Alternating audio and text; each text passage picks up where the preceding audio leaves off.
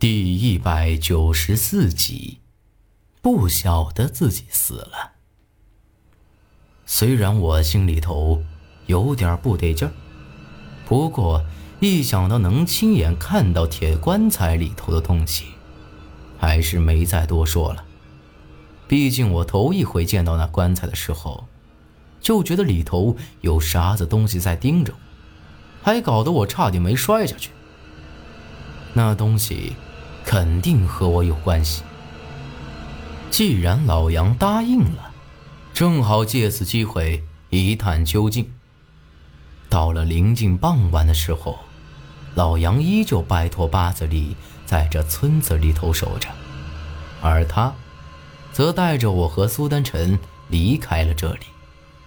本来我心里还很激动，估摸着老杨会赶紧把咱们。带到那儿去搭铁棺材，但走了一阵，我就发现不对头了。这老杨也不晓得用了啥法子，船看起来走得很快的，可这都过了好一阵子了，回头一看，咱们居然没赶多少路程。很明显，是老杨动了手脚，这是故意在拖延时间。老杨。你这啥意思啊？眼看着天色越来越晚，咱都还没走到一半的路程，而这周围的阴森之气也越来越明显。照这么下去，指不定要出啥乱子。但这老杨，却只是回过头来，冲着我和苏丹晨，露出一个意味深长的笑，啥话都没说。搞得咱们是一头的雾水。你说，这老杨会不会在这把咱们给……我低声在苏丹臣耳边嘀咕了一句。苏丹臣倒没多说，冲我使了个眼色，暗自摸了几根针在手里头。慢慢的，天已经完全黑下来，四周又是大雾弥漫。而我心里头也开始毛躁起来。之前八字里就说过，每次要出事儿都会起雾，必然是萧家人在搞鬼。老杨却不慌不忙，将那船头的白灯笼给点了起来，依旧不紧不慢地朝前走着。不出一会儿，咱们这船就已经完全被大雾给裹起来的。猛地又是一阵阴风，吹得我是汗毛倒竖。既然来了，何必要躲躲藏藏的呢？老杨忽然来了这么一句，将这木船一打横，转身看着咱们身后。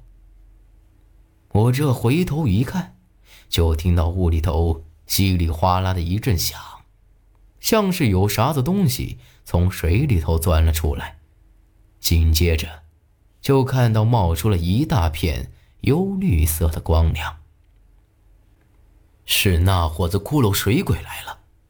随着那光亮越来越近，一股子腐烂的恶臭顺风吹了过来，一闻就是腐尸裹杂着水底淤泥的气味不一会儿，这群人。就已经出现在咱们一丈来远的地儿了。好在是先前，猫胡子就给我说起过这骷髅水匪的样子，心里好歹有个准备，不然真的会吓死个人。这已经不能称作人了，完全就是一具具腐烂的尸体，大部分都已经只剩下骨头架子了。浑身裹满了黑漆漆的水草，甚至有几个人的肚子里还蹦跶出几条鱼来。不过诡异的是，这些东西虽然都已经烂得不成样子了，不过都有一双白森森的眼睛，愣是没从眼眶子里头掉出来，滴溜溜的转。而他们这眼睛，咋看起来？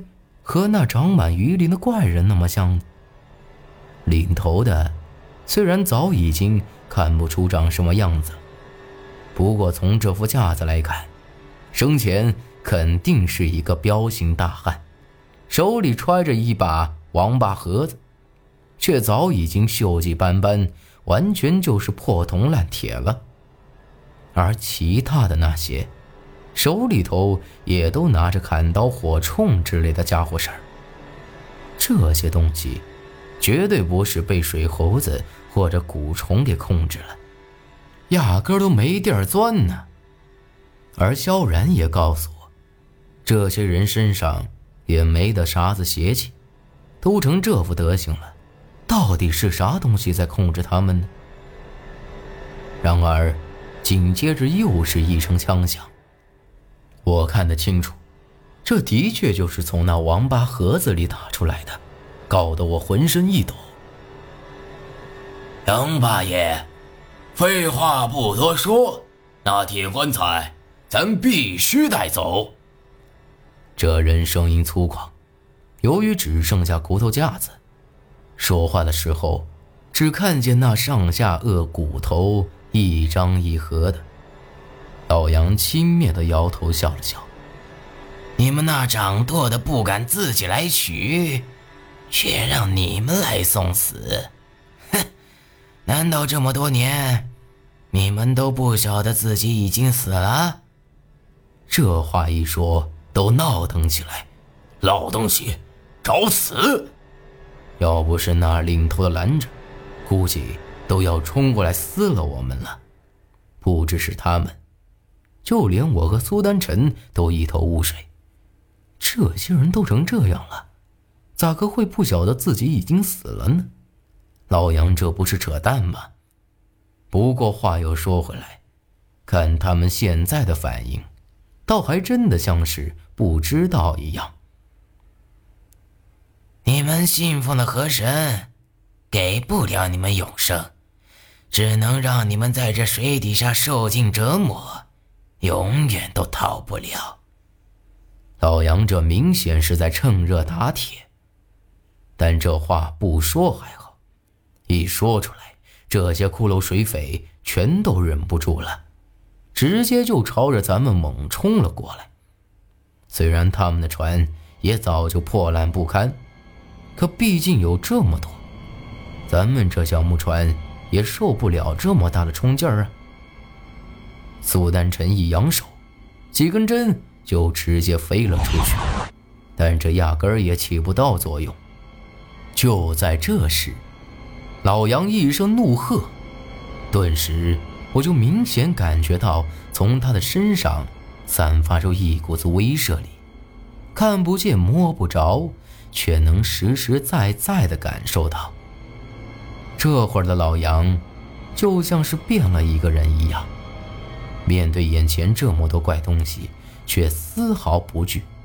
这其实和八子里相比，有过之而不及。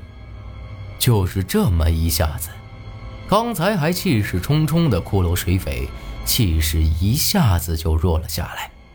但他们也只是稍微愣了一下，就朝着咱们冲了过来，无一例外的都是奔着老杨来的。老杨冷哼一声，将手里头的绳子猛地一抖，顿时发出啪嗒一声清脆的响声。没等我看清楚。冲在前头的那几个骷髅水匪都应声落水，老杨这绳子就是一条普通的麻绳，但在他手里头却似乎是一条铁棍子，而且我看得明白，他这绳子上也隐隐泛着一层淡白色的光芒，这和当时八子里破那死罗阵的时候那竹竿子上的白光。颇为相似，虽然老杨手段了得，但毕竟这些水匪数量太多，有老杨在，咱们吃不了亏，却也讨不到好。